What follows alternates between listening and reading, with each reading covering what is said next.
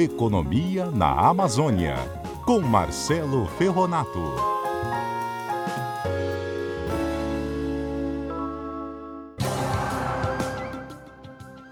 Estamos com Marcelo Ferronato na linha. Boa tarde, Marcelo.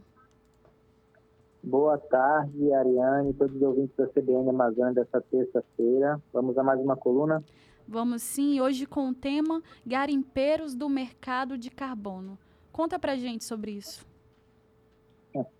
Exato. É, alguns dias atrás eu falei sobre os cuidados que algumas comunidades indígenas deveriam ter a respeito do assédio que vem sofrendo para formalizar, né, firmar contratos é, para a venda de créditos de carbono. Isso tem acontecido em várias comunidades tradicionais por toda a Amazônia e essas pessoas é, que vêm buscando né, as comunidades indígenas aí para assinar contratos, muitas dessas pessoas não estão respeitando algumas diretrizes básicas para essas comunidades e fazendo contratos que são de extremo risco é, para essas comunidades, onde colocam-se ali compromissos que nem sempre essas comunidades podem assumir. É, e o maior problema que tem gerado também é a, a, a possibilidade, né, e está acontecendo, é, conflitos entre as próprias comunidades quando isso não é feito de uma maneira clara e objetiva, é, de maneira transparente, o mais importante.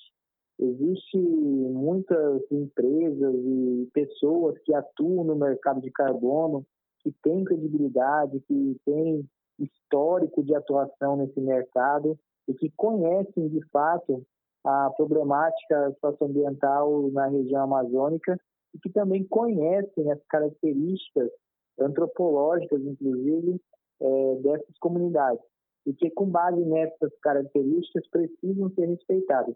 E muitas dessas empresas que estão no mercado atuando com bastante experiência é, têm feito o possível é, para que todos esses anseios dessas comunidades sejam atendidos.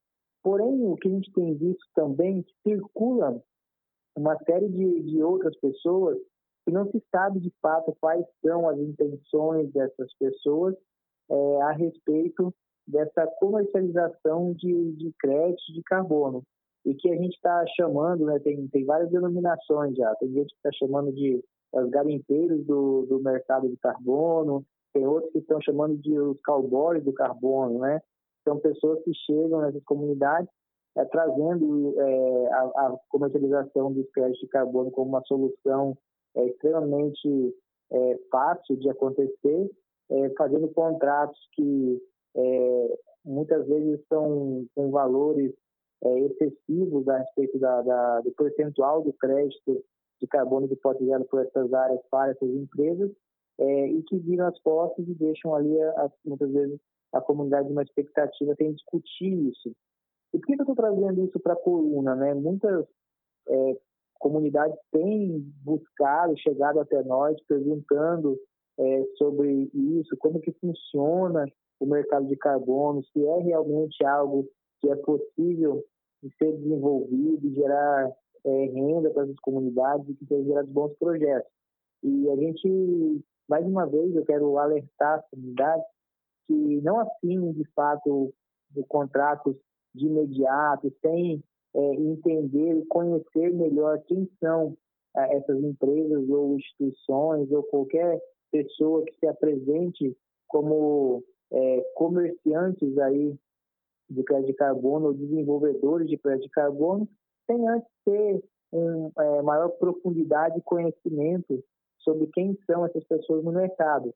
E, de fato, se é, esse contrato né, ele tenha, tenha suporte jurídico, é, que dê segurança jurídica a essas comunidades, que elas possam, é, de fato, se beneficiar disso e que sejam reais, né? sejam pessoas reais e sejam é, aproveitadores, oportunistas que estão chegando no mercado, prometendo muitas vezes o que não podem, criando falsas expectativas e até mesmo trazendo um sentimento negativo a respeito desse mercado de, de carbono, que é extremamente promissor e que pode sim gerar desenvolvimento. mas como às vezes envolve aí altos valores né, monetários e muitas vezes transacionados em dólar ou em euros, é, que potencializa muito os valores dos créditos, acaba é, é, é, contaminando o mercado mesmo e deixando, às vezes, criando aí um sentimento que isso é algo negativo, que nem sempre, não necessariamente ele é negativo. Ele tem impactos positivos, ele pode gerar é, impactos negativos nas comunidades, mas esses impactos negativos eles podem ser solucionados através do diálogo e a construção do que se chama de salvaguardas.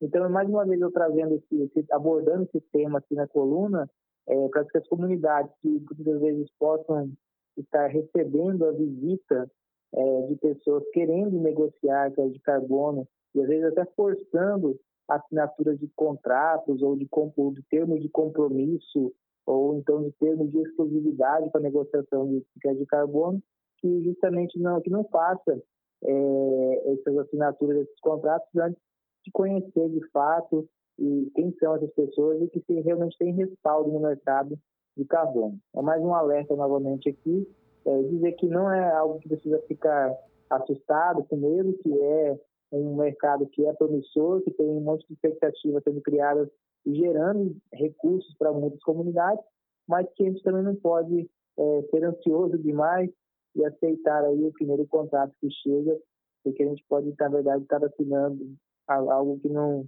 que não seja positivo para nossas comunidades. É porque, Marcelo, tem toda uma análise e a questão do trâmite também, né? Da, da legalidade e tudo mais. E como você falou e mencionou muito bem, é, as pessoas se aproveitam disso. É porque é, é um processo longo, né? Não adianta chegar a achar que ah, vai ser comercializado o pé de carbono e rapidamente a comunidade vai ser beneficiada desse projeto, vão ser construídas as melhorias né, que são previstas é, nesses projetos muitas vezes. É uma coisa que demora tempo. É, existe um tempo entre é, discutir isso com a comunidade, saber se realmente a comunidade quer, chama-se de consentimento livre prévio informado.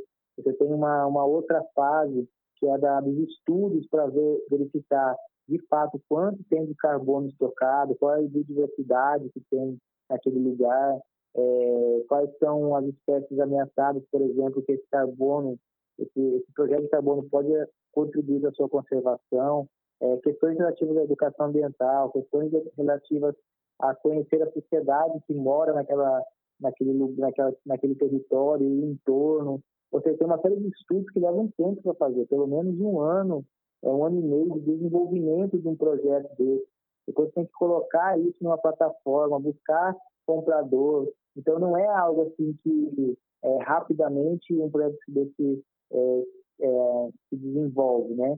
Ele tem uma história aí de um ano e meio, dois anos, às vezes até três anos até você conseguir é, transacionar os créditos, como chama, ou seja, comercializar esses créditos no mercado e começar a receber os recursos para assim aplicar nas benfeitorias que é previsto nesse projeto a partir de todos os estudos que são realizados.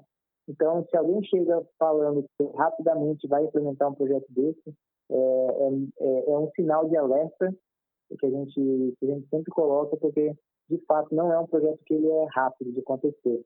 Ele, ele tem um tempo e para isso, acontecer, isso acontecer. Então, é um sinal de alerta que todos devem estar atentos.